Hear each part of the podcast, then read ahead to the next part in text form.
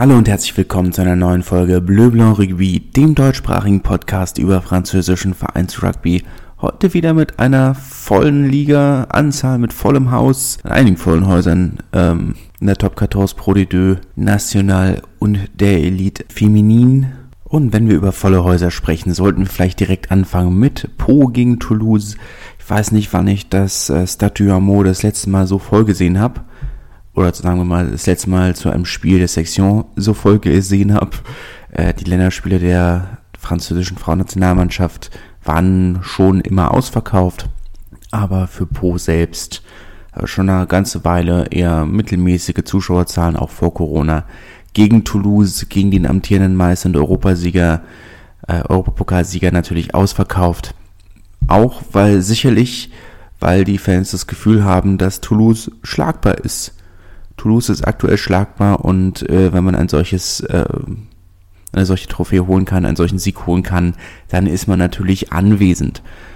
Po haben sie es nicht einfach gemacht. Sie haben gewonnen. Sie haben tatsächlich gewonnen. 27 zu 22. Einfach haben sie sich nicht gemacht. Nachdem sie in der ersten Halbzeit äh, brillant gespielt haben, grandios gespielt haben, vor allem das Gedränge wirklich äh, bärenstark. 27 zu 3 in Führung gegangen. Dann rote Karte Nummer 1, rote Karte Nummer 2 in der 50. Minute beide Center vom Feld, also ohne Mittelfeld die Sektion, äh, konnten dann aber trotzdem noch äh, an diesem 27 zu 22 Sieg festhalten. Toulouse hat sich natürlich rangekämpft, aber gut, immer, ja, schwierig. Weil ich schon denke, dass wenn man zweimal Überzahl hat für eine halbe Stunde, äh, da deutlich mehr draus machen könnte. Gut, jetzt kann man natürlich sagen, sie haben sehr weit hinten gelegen, aber sie sind äh, in einer unglaublich negativen Spirale und äh, selbst wenn man dann eine solche Steilvorlage bekommt, ist das anscheinend nicht genug. Fahren jetzt erstmal drei Tage ins Trainingslager. Muss man schauen, ob das reicht vor dem Derby gegen Bordeaux. Äh, das Derby de la Garonne muss man schauen, ob das wirklich reicht. Aber ja, es ist natürlich äh, unglaublich bitter, dass man eine solche Steilvorlage nicht nutzt. Puh, haben sich alle Mühe gegeben, dieses Spiel zu verlieren. Mit zwei roten Karten kann man es echt nicht anders formulieren. Haben aber tatsächlich äh, diesen Sieg geholt. Der ist unglaublich wichtig, unglaublich wichtig für Selbstbewusstsein. Da kann man gespannt sein. Meine Pro haben ja keine schlechte Mannschaft, auch schon vorher nicht gehabt. Und darf man dann aber jetzt gespannt sein, wie es weitergeht, weil es wird ein kleiner Umbruch kommen.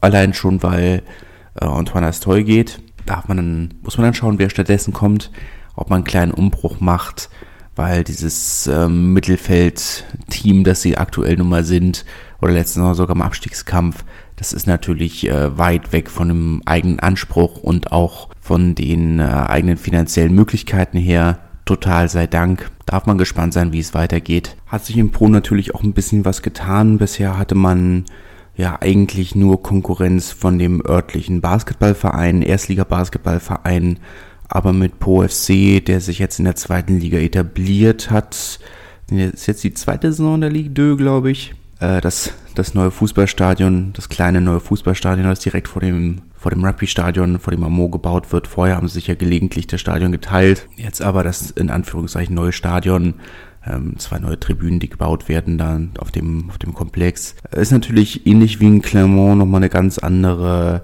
äh, Konkurrenzlage in einer nicht ganz so großen Stadt wenn da die Sponsoren auch ein kleines bisschen, bisschen verloren gehen. Haben wir ja, wie gesagt, in Clermont gesehen, jetzt wo, wo Clermont Foot in der ersten Liga spielt, wobei ich glaube, dass sie nicht so gut dastehen, sind natürlich auch einige Sponsoren äh, dorthin abgewandert und Zuschauer auch. Muss man dann natürlich schauen, wie es weitergeht. Jetzt ist der Erfolg für, für die Section wichtiger denn je und wichtiger als vorher, kann man behaupten. Gut, aber ein Verein, der absolut keine Konkurrenz in der Region hat, das ist der CA Brive. Dort gibt es nichts, außer natürlich äh, François Hollande, der ist regelmäßig da. Aber ansonsten gibt es ja nicht viel in der Region. Oder sagen wir mal nichts Schönes. Keine schöne Stadt. Falls ihr mal äh, Urlaub machen wollt, fahrt dort nur zum Rugby hin. Viel mehr gibt's da nicht. Montpellier zu Gast. 16 zu 16 ist das Spiel ausgegangen, ein Ergebnis, mit dem beide Mannschaften nicht zufrieden sind. Beide Mannschaften haben das Gefühl, sie hätten das Spiel gewinnen müssen. Brief, ähm, die sich äh, wie, äh, wie immer ein wenig zu undiszipliniert äh, gezeigt haben. Brief eine Mannschaft, die sich auch regelmäßig ins eigene Bein schießt. Montpellier, die lange zurücklagen und sich dann in der zweiten Halbzeit dieses, äh, dieses Ergebnis rangekämpft haben. Der Versuch mit, äh, mit der Sirene und dann wie in den ersten drei, vier Spielen wieder, also waren am Anfang des Sommers, glaube ich, drei Spiele, in denen sie nach der Sirene noch die Chance auf den Sieg hatten mit einem, mit einem Kick. Paolo Garbisi, der den, der die Erhöhung von der Seitenlinie gegen die Stange gesetzt hat. Natürlich enttäuschend und bitter, aber äh, gut, darauf darf man sich nicht verlassen. Ist da natürlich, ähm, sie hätten auch, wenn Brief es ein bisschen besser gespielt hätte, hätten sie auch verloren. Wir dürfen ja auch nicht vergessen, dass Montpellier mit acht Siegen in Folge angereist ist. Ich bin glaube, ich glaube, sie haben nicht mal einen, haben eigentlich keinen Nationalspieler, der ihnen fehlt. Mal sogar Garbisi ist wieder zurückgekommen, aber ich glaube, ihnen fehlt niemand. Also muss man dann schon sagen, für Brief äh, ein, ein, äh, eine Mannschaft wie Montpellier in Bestbesetzung, naja, fast zu schlagen, aber zumindest einen Unentschieden zu holen, auch wenn sie sich ärgern, dass sie die, den Sieg nicht geholt haben. Sie werden, ja, sie haben das Gefühl, ihnen, sie haben zwei Punkte verloren in diesem Spiel, sie hätten gewinnen müssen. Aber Montpellier, acht Siege in Folge, das neunte Spiel in Folge ohne Niederlage in der Liga. Da kann man schon mit zufrieden sein, denke ich. Da kann man schon mit zufrieden sein. Ja, der Castre gegen Lou, äh, Lyon, in den Lou. 19 zu 17 ist das Spiel ausgegangen. Enges Ergebnis. Castre damit seit, naja, fast anderthalb Jahren ohne Niederlage zu Hause in der Liga. Kann man letzten Endes wenig zu sagen. Äh, mit dem Ergebnis können beide zufrieden sein.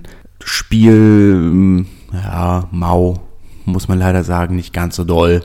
Aber Sieg ist Sieg. Damit ist Castro Zuffinio Snowstadt äh, wieder mal ohne Einsatz, kommt in der Liga ja nicht wirklich zum Zug. Von daher, äh, mittelmäßig interessant auch aus deutscher Perspektive. Toulon tief im Abstiegskampf gegen einen äh, direkten Rivalen, gegen Perpignan.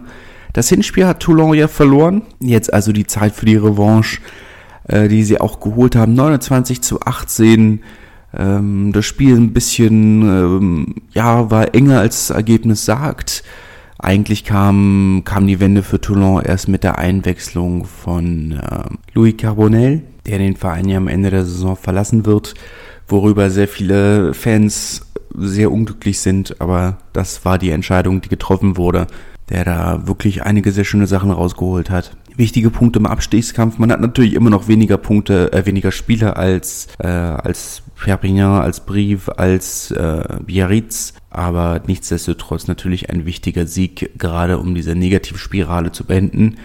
Und nachdem man bis zu diesem Spiel ja erst äh, 15 Versuche gelegt hat in der ganzen Saison, auch schön, dass es offensiv mal wieder ein bisschen geklickt hat. Auch Cheslin Colby der ähm, einige gute Sachen rausgeholt hat, auch wenn er natürlich noch nicht wieder auf Top-Niveau ist. Auf der anderen Seite Evan Etzebes, der sich wieder verletzt hat. Ist jetzt klar, dass er in Anführungszeichen in die Heimat wieder zurückwechselt. Nach Sale wird er gehen, äh, dort in einer großen südafrikanischen Community, die da in dem Verein ja schon ist. Aber einer der Gründe, eben auch weshalb man gesagt hat, man wird, ähm, man wird ihn nicht verlängern, man wird ihn nicht behalten, ähm, weil er ist ja ständig verletzt äh, ein Spiel zurück, erstes Spiel zurück und gleich wieder verletzt. Ähm, ich denke, da werden sich die, die Verantwortlichen von Toulon berechtigt oder auch nicht berechtigt äh, bestätigt fühlen. Stade Francais haben 65 zu 19 gegen Biarritz gewonnen. Das Spiel so eindeutig wie das Ergebnis kann man, glaube ich, so stehen lassen. 65 19 äh, schon eine relativ äh, eindeutige Angelegenheit muss man wenig zu sagen. La Rochelle hat 31 zu 27 gegen Clermont gewonnen. Auch das Spiel insgesamt nicht so knapp wie das Ergebnis. Clermont, die ähm, ja bis fünf Minuten vor Schluss noch mit 31-13 hinten lagen und dann noch zwei erhöhte Versuche rausgeholt haben, um zumindest auf den Defensivbonus ranzukommen. Eine Interception, ein ja halbwegs anständig rausgespielter Versuch haben natürlich auch das Problem, dass ihnen einige Spieler fehlen. Aktuell ja kein, kein fitten Verbinder, zum Beispiel Morgan Parra. Das, der Neuner musste auf der 10 aushelfen, hat das letzte Mal vor knapp 10 Jahren auf der Position gespielt. Ja. Aber sie wieder werden zufrieden sein. Ähm, defensiv Bonus Gold in La Rochelle auch nicht, nicht selbstverständlich, aber damit kann man dann, kann Clermont zufrieden sein. La Rochelle wird sich ärgern, dass, äh, dass sie sich den Offensivbonus nochmal haben klauen lassen. Aber gewonnen ist erstmal gewonnen. Ich glaube, so viel mehr kann man, kann man von so einem Spiel nicht erwarten. Gewonnen hat er auch gerne Bordeaux. Gegen Racing äh, am Sonntagabend blieb am Ende nur ein 13 zu 16. Ben Vola Vola, der am Ende des Spiels für Racing noch den entscheidenden Penalty gekickt hat. Ähm, schwierig zu sagen, was da schiefgelaufen ist. Natürlich fehlen bei Bordeaux noch einige Schlüsselspieler. Ist ja unter anderem auf der 10 äh, Matteo Garcia, der gespielt hat, äh, aus, dem, aus der eigenen U23. Ähm, genauso wie andere Nachwuchsspieler, denen man wieder eine Chance gegeben hat. Pierre Chaton, gut, kein eigener Nachwuchsspieler, sondern aus Bourg-en-Bresse gekommen, aber äh, auch ein Nachwuchsspieler letzten Endes. Ich glaube, er hat sogar keinen Profivertrag, sondern nur einen U23-Vertrag. Dabei hat viel funktioniert für Bordeaux, muss man trotzdem sagen. Also gerade die Gassen, und davon gab es eine ganze Menge in dem Spiel, hat Bordeaux eigentlich sehr gut gespielt. Äh, Jolms, der äh, nach wie vor wirklich Weltklasse in den, in den Gassen ist. Ist eine Frage, weshalb er da kein Kandidat für die Nationalmannschaft ist. Aber ja, schwer zu sagen, was da schiefgelaufen ist für Bordeaux. Aber nächste Woche gegen Toulouse ist dann vielleicht auch eine Gelegenheit, ähm, das Ganze mal wieder ein bisschen gut zu machen. Man ist immer noch Tabellenführer. Darf man sich jetzt auch von so einer Niederlage gegen eine der der formstärksten Mannschaften aktuell vielleicht nicht kaputt machen lassen. Gut, kommen wir zur Pro de Deux mit einigen überraschenden Ergebnissen, einigen Topspielen, einigen sehr wichtigen Spielen im Abstiegskampf. Der 21. Spieltag äh, sehr, äh, sehr bewegt, sehr ereignisreich. Fangen wir mal an mit Colomiers Nevers, zwei Vereine aus dem erweiterten Aufstiegsumfeld 26 zu 21 ist es letzten Endes ausgegangen für Colomiers, für die Gastgeber.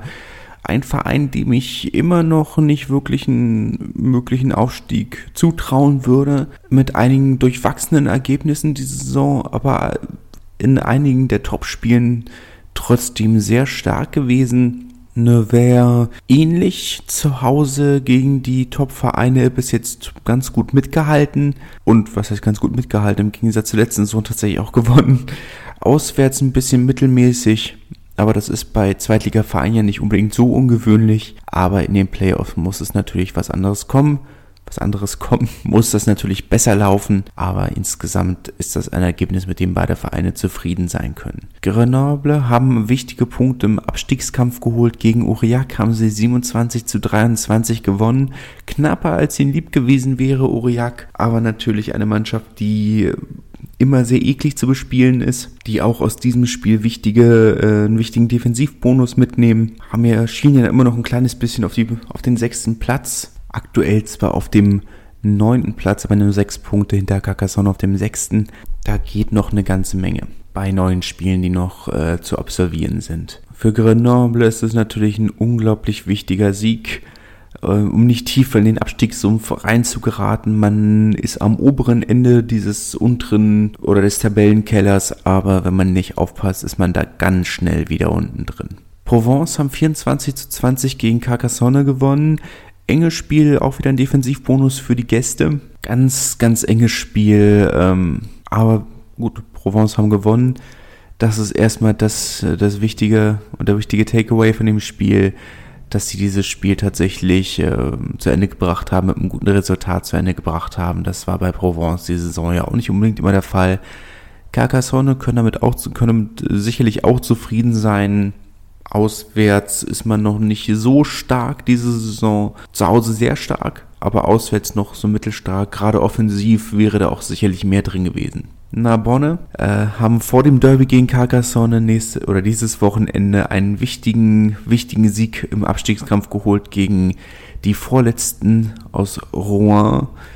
Äh, Narbonne ja letzter mit nicht mehr allzu viel Abstand auf Rouen aber natürlich immer noch 10 Punkten Rückstand auf Bourg-en-Bresse auf dem ersten Nicht-Abstiegsplatz. Für Narbonne natürlich unglaublich ärgerlich, dass Bourg-en-Bresse auch gewonnen hat, aber gut, hätte man nicht gewonnen, wäre der Abstieg natürlich besiegelt gewesen.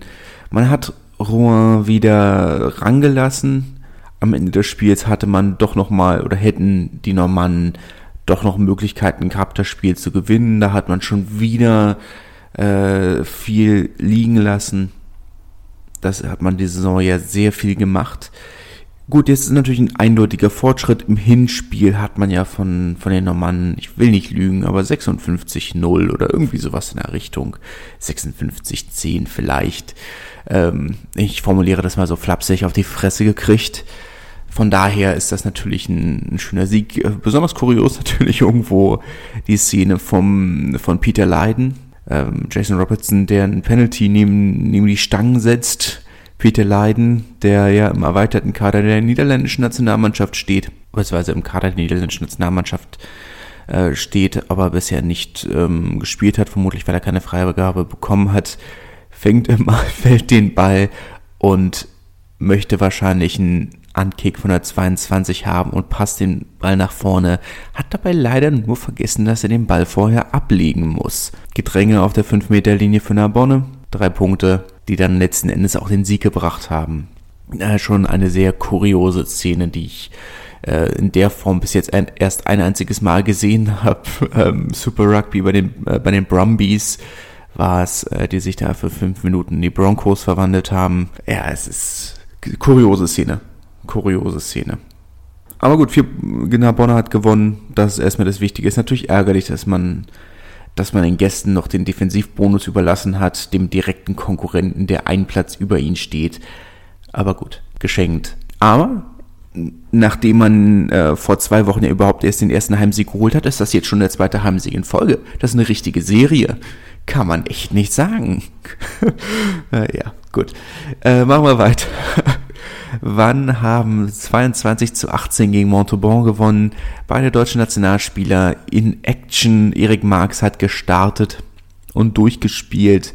Äh, Chris Hilsenbeck ist gekommen in der zweiten Halbzeit und zwar in der 60. Minute. Da hat sich dann aber äh, auf der Scoreseite von wann nicht mehr viel getan. Montauban ist nochmal ein kleines Stückchen rangekommen, aber natürlich nicht genug. Wichtiger Heimsieg gegen schwächelnde Gäste aus Montauban, die sich sicherlich auch ärgern werden, dass sie weiterhin so viel liegen lassen, nachdem man ja eigentlich äh, recht gut in die Saison gestartet ist. Also jetzt dieser, dieser Abfall ins Mittelmaß. Gut, es war von vornherein klar, dass das eine Umbruchssaison ist. Man nächste Saison wirklich angreifen möchte, den, äh, den Aufstieg. Aber muss man sich trotzdem fragen, ob nicht dieses Jahr vielleicht doch ein kleines bisschen mehr drin gewesen wäre, wenn man einige Spiele konsequenter gespielt hätte.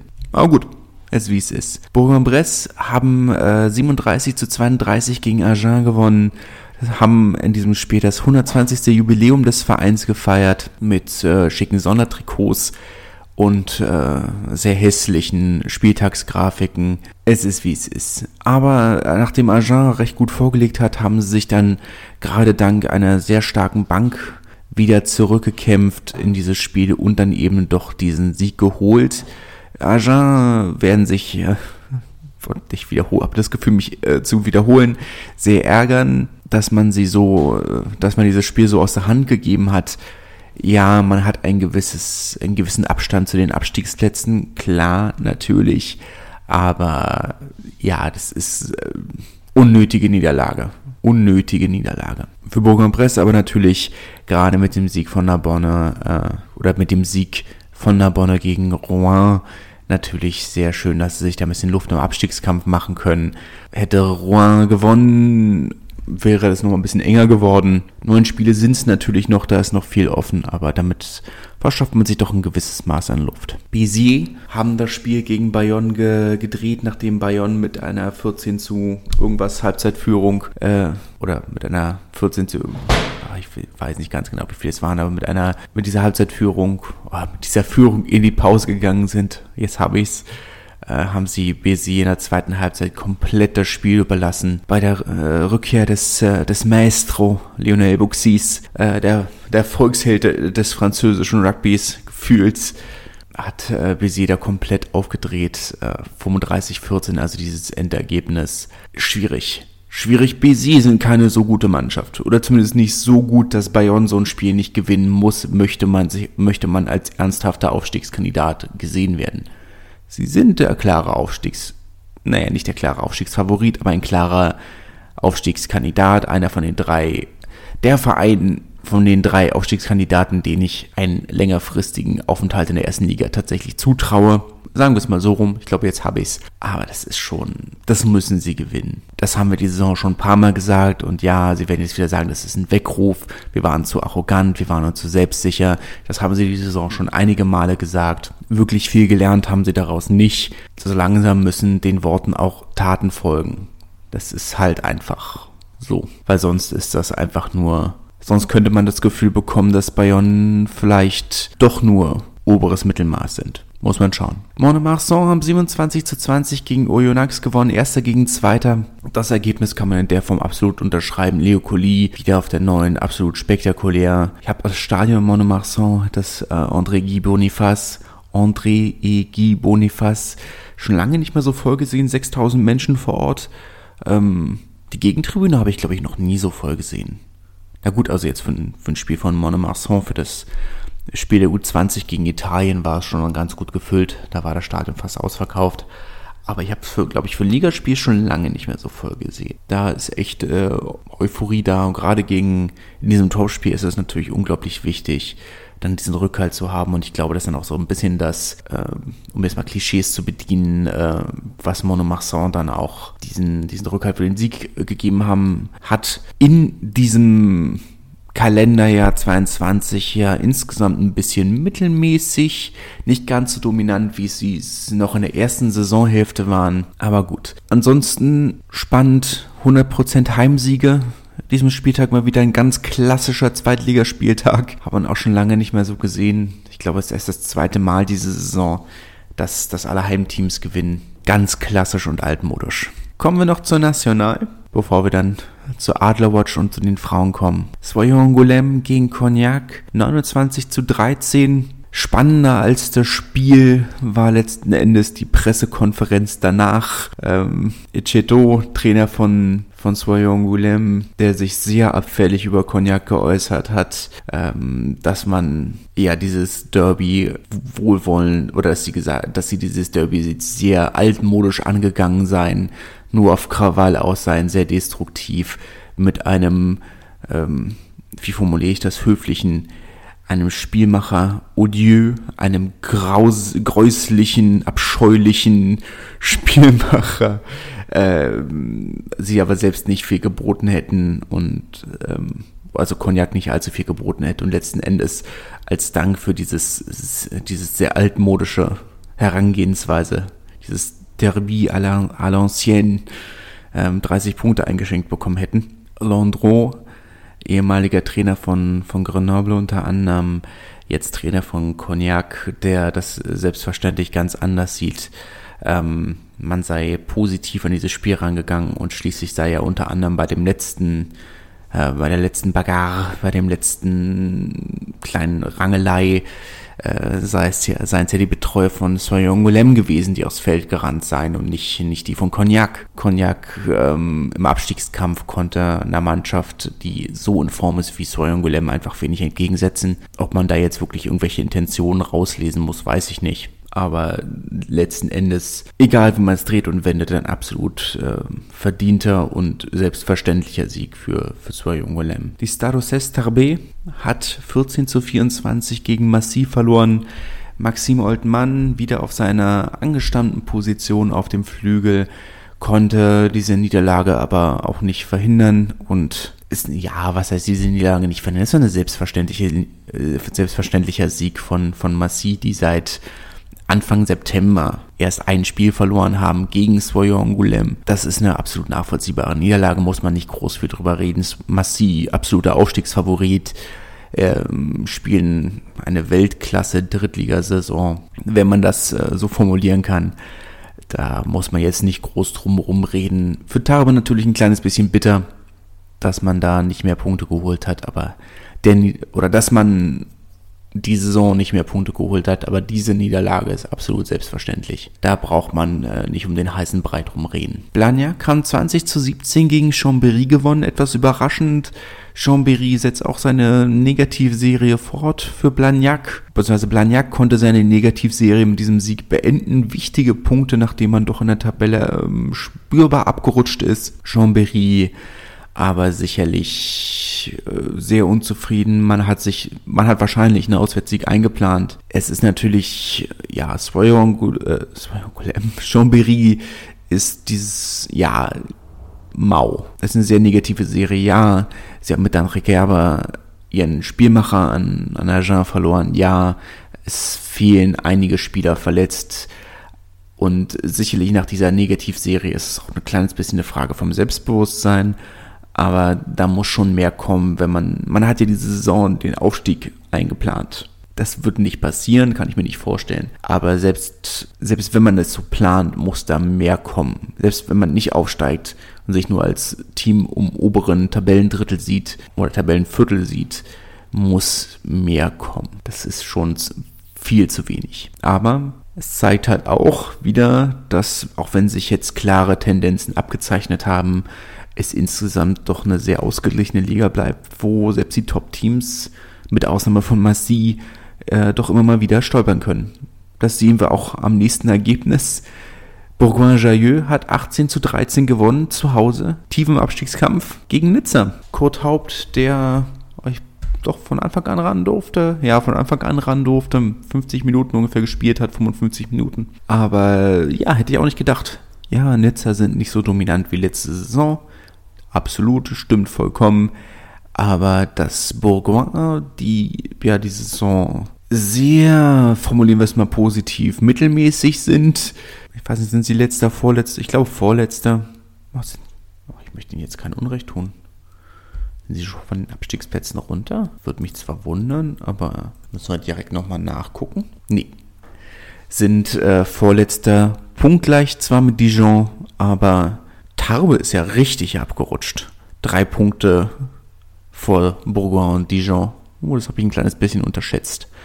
Ähm, ja, die müssen auch nochmal aufpassen. Aber hätte ich nicht gedacht, dass, dass Bourgoin nochmal ein Resultat gegen Nizza holt. Kann man schon sehr zufrieden mit sein. Nizza, ja, Katastrophe. Aber wie gesagt, jede Mannschaft kann an einem guten Tag fast jede andere Mannschaft schlagen. Das ist, es ist einfach eine unglaublich ausgeglichene Liga. Meine Tarbe waren diese Saison auch schon in den Playoff-Plätzen. Viel Bewegung drin. Albi haben 44 zu 27 gegen DAX gewonnen kann man glaube ich auch so stehen lassen. Äh, ich weiß nicht, ob es in der Höhe erwartet war, aber das Ergebnis in der Form erwartet, ähm, auch wenn DAX natürlich ähm, keine schlechte Mannschaft sind und auch auf die Playoffs hoffen dürfen, ist das natürlich trotzdem insgesamt äh, das erwartete Ergebnis. Valence hat 24 zu 12 gegen Syren gewonnen. Tim Menzel ist in der zweiten Hälfte von der Bank gekommen, in der, ich möchte nicht lügen, 53. Minute hat da das Spiel ruhig zu Ende gebracht, äh, auch wenn natürlich Valence haushoher Favorit gegen Syren war. Auch vom Ergebnis her so wie erwartet. Dijon hat wichtige Punkte im Abstiegskampf geholt, 11 zu 8 gegen Aubenas. Aubenas natürlich auch noch im Abstiegskampf mit drin, daher sehr wichtige Punkte, aber auch in der Form erwartet. Äh, Dijon ist keine schlechte Heimmannschaft, haben auch andere Mannschaften, einige Top-Teams sehr lange oder einige sehr Spiele gegen Top-Teams sehr lange sehr spannend gehalten. Von daher ist das in der Form absolut, äh, naja, nicht erwartbar gewesen, aber es kommt nicht als große Überraschung. Formulieren wir es mal so rum. Und dann kommen wir noch zu den letzten drei Akteuren die letzten drei deutschen Nationalspielern in Frankreich, äh, drei, zwei. Sani Dembele hat ja für die Nationalmannschaft gespielt und nicht für Beauvais. Auch überraschend, dass er die Freigabe bekommen hat, muss ich sagen. Er hat ja jetzt doch relativ, doch immer mal wieder gespielt und er ist ja der einzige Auswärtsadler, sagen wir, der einzige in Frankreich aktive Nationalspieler, der, der eingesetzt wurde. Aber gut, Mathieu Ducot hat auf der anderen Seite für Lannemazon durchgespielt in der 19 zu 11 Niederlage gegen Osch. Dinge, die man feststellt, wenn man, wenn man die Teamsheets sich nie so genau anguckt, beziehungsweise immer dem Fokus anguckt, seht, dass ich mit einem der, der Spieler tatsächlich in Frankreich zusammengespielt habe. Anthony Alvarez, mit dem habe ich, äh, in, hab ich in Frankreich Amateur-Rugby gespielt. Ah, tja, habe extra nochmal gegoogelt, aber es ist tatsächlich auch er. Dinge, die man, äh, die man dank dieses Podcasts feststellt. Hatte mich schon immer gefragt, was er gemacht hat, weil er für die Espoirs in Narbonne nie so wirklich zum Zug gekommen ist und dann letzten Endes zu den, zu den Espoirs von, von Montmartre gewechselt ist, aber dann hat man lange nichts mehr, habe ich lange nichts mehr von ihm gehört. Hatte mich schon gefragt, was aus ihm geworden ist. Aber ja, spielt, äh, spielt mit Mathieu Ducot. Federer, kein schlechtes Niveau, kann man nicht meckern. Gut für ihn. Osch ähm, sind vielleicht nicht der Favorit auf die äh, Jean Prat Trophäe, aber Mitfavoriten in jedem Fall waren ja auch schon zweitklassig, bevor der Verein ähm, insolvent gegangen ist, von der DNACG äh, zwangsabgestiegen wurde, sich neu gegründet hat. Und dieser neu gegründete FCO Gers ist dann ja jetzt äh, wieder in die äh, dritte Liga durchmarschiert, äh, die vierte Liga ist es ja jetzt in die, in die F1 durchmarschiert. Auch der Heimatort vom französischen Premierminister Jean Castex. Also der nächste Politpromi, den wir vielleicht im Stadion sehen. Naja, gut. In jedem Fall ist dieses 19 zu 11 Ergebnis für, für Lannemarson, oder diese 19 zu 11 Niederlage für Lannemarson absolut nachvollziehbar und äh, verträglich. Und der andere Federaler Spieler, der aktiv war, Mika Tjumenev, kam für äh, äh, Jer Karkeren von der Bank in der 72. Minute die erste Saisonniederlage für, für die Mann aus dem Var gegen Vienne, die Zweiter in ihrer Gruppe sind. Von daher kein, kein, ähm, kein Ausrutscher in der Hinsicht, dass man sagt, okay, sie äh, haben eine Mannschaft unterschätzt und sind ähm, haben verloren. Sie haben halt einfach verloren. Das kommt auch mal vor. Gerade nach 17 Spielen ist das schon, ist das schon mal okay. Ist jetzt auch nicht so, dass sie mit einer, mit einer, sie sind nicht vollständig angereist, es haben Spieler gefehlt, aber insgesamt war das trotzdem noch ein sehr anständiger Kader, von daher passiert. Passiert. Und dann kommen wir noch zu den Frauen. In der ersten Liga wurde ja auch gespielt. Die Six Nations haben bei den Frauen ja noch nicht angefangen. Ja, Toulouse hat zu Hause gegen Lens gespielt, ähm, mussten vorher eine sehr herbe Nachricht hinnehmen, nämlich dass Pauline Bourdon äh, mit einer Daumenverletzung mindestens sechs Wochen ausfällt oder ungefähr sechs Wochen ausfällt. Nichtsdestotrotz, man ist ja gut besetzt in Toulouse auf der neuen mit Laure Sansus äh, ja eigentlich auch Pauline Bourdon so ein kleines bisschen von der neuner Position bei der Nationalmannschaft verdrängt hat. 50 zu 0 ist das Spiel letzten Endes ausgegangen, in der Höhe erwartbar gewesen, kann man, kann man nicht viel mehr zu sagen. Stade Francais hat äh, 3 zu 49 gegen Boubigny verloren, dieses Derby, dieses Pariser Derby, Boubigny, ja ein äh, Vorort von, von Paris, ein traditioneller ähm, Arbeiter, Arbeitsvorort, ähm, Teil des sogenannten Roten Gürtels von Paris. Bei den Herren ist der Verein nicht ganz gut, bei den Frauen aber immer noch erstklassig. Er hat ähm, einige Nationalspielerinnen, auch siebener Nationalspielerinnen. Stade Francais hätte ich aber deutlich mehr zugetraut.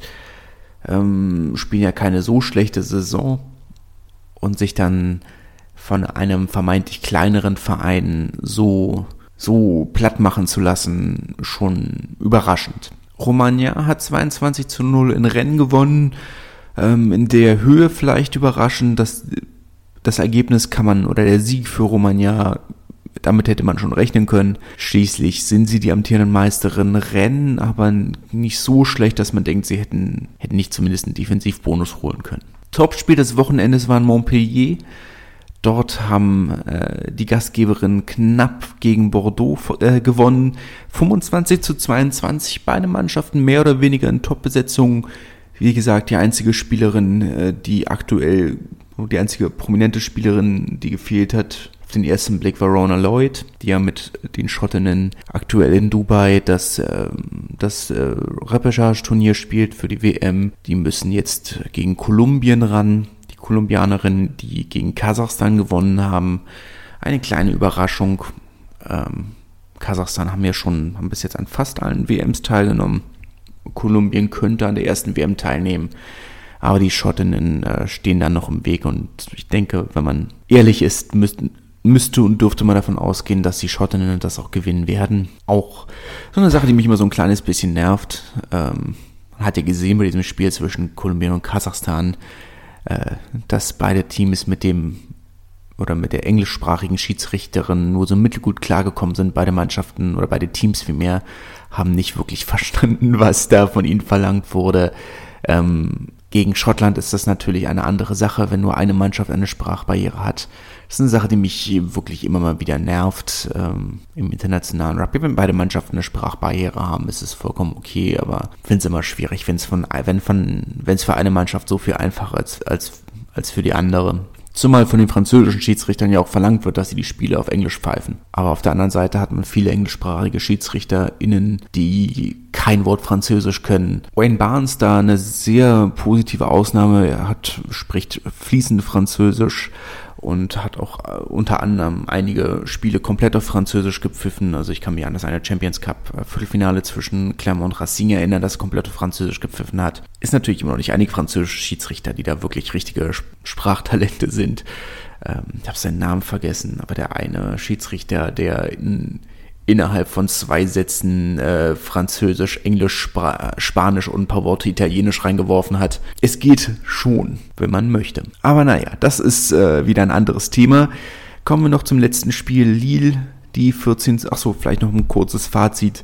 Ähm, überraschend, äh, dass das Spiel so eng geblieben ist wenn beide Mannschaften oder beide Teams vielmehr komplett, fast komplett sind. Kann spannend werden, wenn Bordeaux da tatsächlich als neuer Player in dieses, ähm, in diese Top-Gruppe vorstoßen kann, wenn man dann so ein bisschen auch die Spannung erhöht, weil ich denke, meine Toulouse ist natürlich immer noch äh, einige Längen vor dem Rest, genauso wie Montpellier traditionell.